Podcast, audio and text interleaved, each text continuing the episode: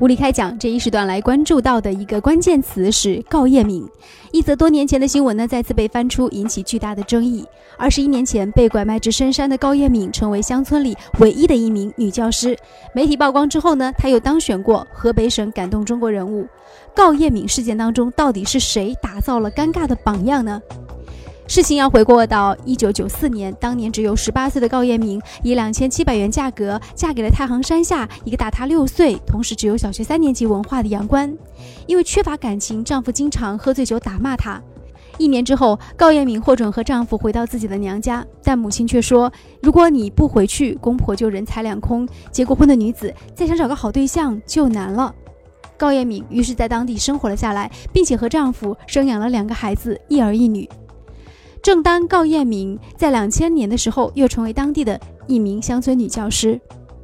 高艳明也被称作了河北十大感动人物。二零零六年受到了表彰，她的事迹也被媒体广泛的报道。但此时此刻揭露出来的是，很多人希望能够为高艳明追溯一个不平，因为她曾经是一个被拐的身份。很多人觉得这时候应该对当年的人贩子和买她的这个家人进行一些追责。而这些给高艳敏的生活带来了巨大的精神压力，她不得不通过媒体公开表态，说希望能够还她和她的家人平静的生活。一名乡村的代课女教师高艳敏处在舆论的风口浪尖上，她曾经确实是一个受害者，而现在她又似乎是用人们的话来说是站起来维护当年买她的这家人。那么，我们应该怎么样去评价高艳敏呢？这一时段，我们请五月小龙给我们带来相关的分析。我相信啊，无论是对我本人来讲，还是对于很多人来说，首先说，人贩子和妇女拐卖肯定是一件很错误的事情。但这个里面呢，我就事论事的呢，要说一下，就是说，今天我们关注高艳敏这个事件的时候啊，我们是站在一个什么角度对他如此一个关切？是因为他被拐卖，还是因为他？身处于拐卖的生活，仍然坚持不懈，最后还能够拼搏出一番自己的天地呢？我相信应该是后者。高彦敏，甚至说有很多类似于高彦敏这样啊被拐卖的妇女，她们的生活可能远远没有高彦敏现在这样的一个模样。她处在一个相对不利的环境下，甚至说啊，在一个对于生的希望都已经破灭的环境下，她逐渐的一步一步的。拼出来一个天下，打拼出来一个世界，并且是教师这么一个相对于很神圣的一个职业，他为乡村里面的学生成长和知识的一个普及做出了贡献。也就是说，我们看到这个故事以后啊，除了在怜悯他和愤怒的同时，我相信更多的人应该是一种钦佩，因为他是那种在于一个逆境状态还能够奋发图强。并且找到自己一个出路的一个人，这个才是我们最大对他给予关注的一个点。其实高彦敏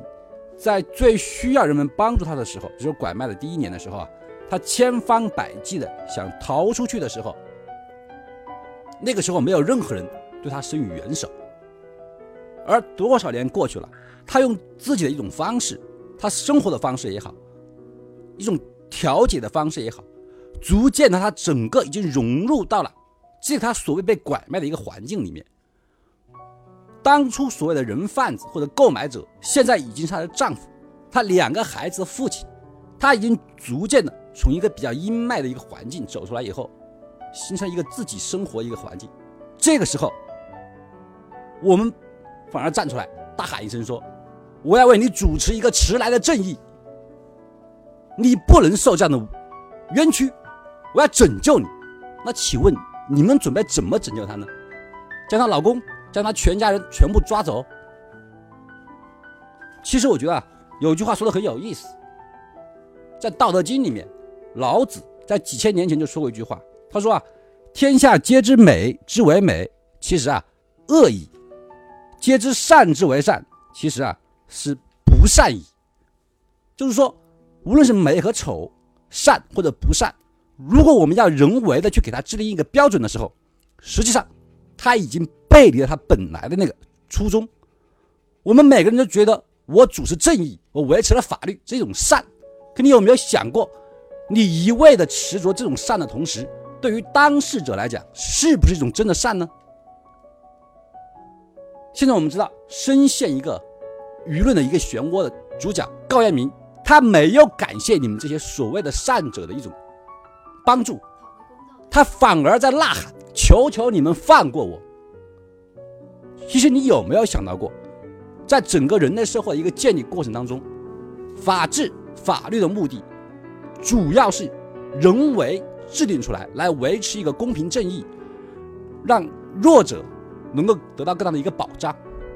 而现在，如果经过当事者这么多年来长期的一个自己的奋斗，包括他们自己一个人工人为一个调节，他们已经进入到一种新的一个生活状态的时候，你现在站出来去维持这么一个迟来的正义，这种正义真的是正义吗？所以说，我倒是期待着这所有的善良者，我们可以把自己的注意力、精力。集中到当前现在，很多类似于高彦明这样被拐卖的人，而且他们还处在急需要救援、急需要人们把他拉出这个水深火热的苦海的那些人。当前这种拐卖妇女的那个整个集团、整个一个利益链，我们去打击他，把那些人从他们最不愿意待的一个环境里面拯救出来，这是一个必须的，而不是永远在表达一种迟来的爱。爱永远是一个双方的过程，你的爱如果对方接受不到的话，那对对方其实更是一种伤害。好，感谢五月小龙先生给我们带来的这一番点评，也谢谢您收听了本期的无理开讲。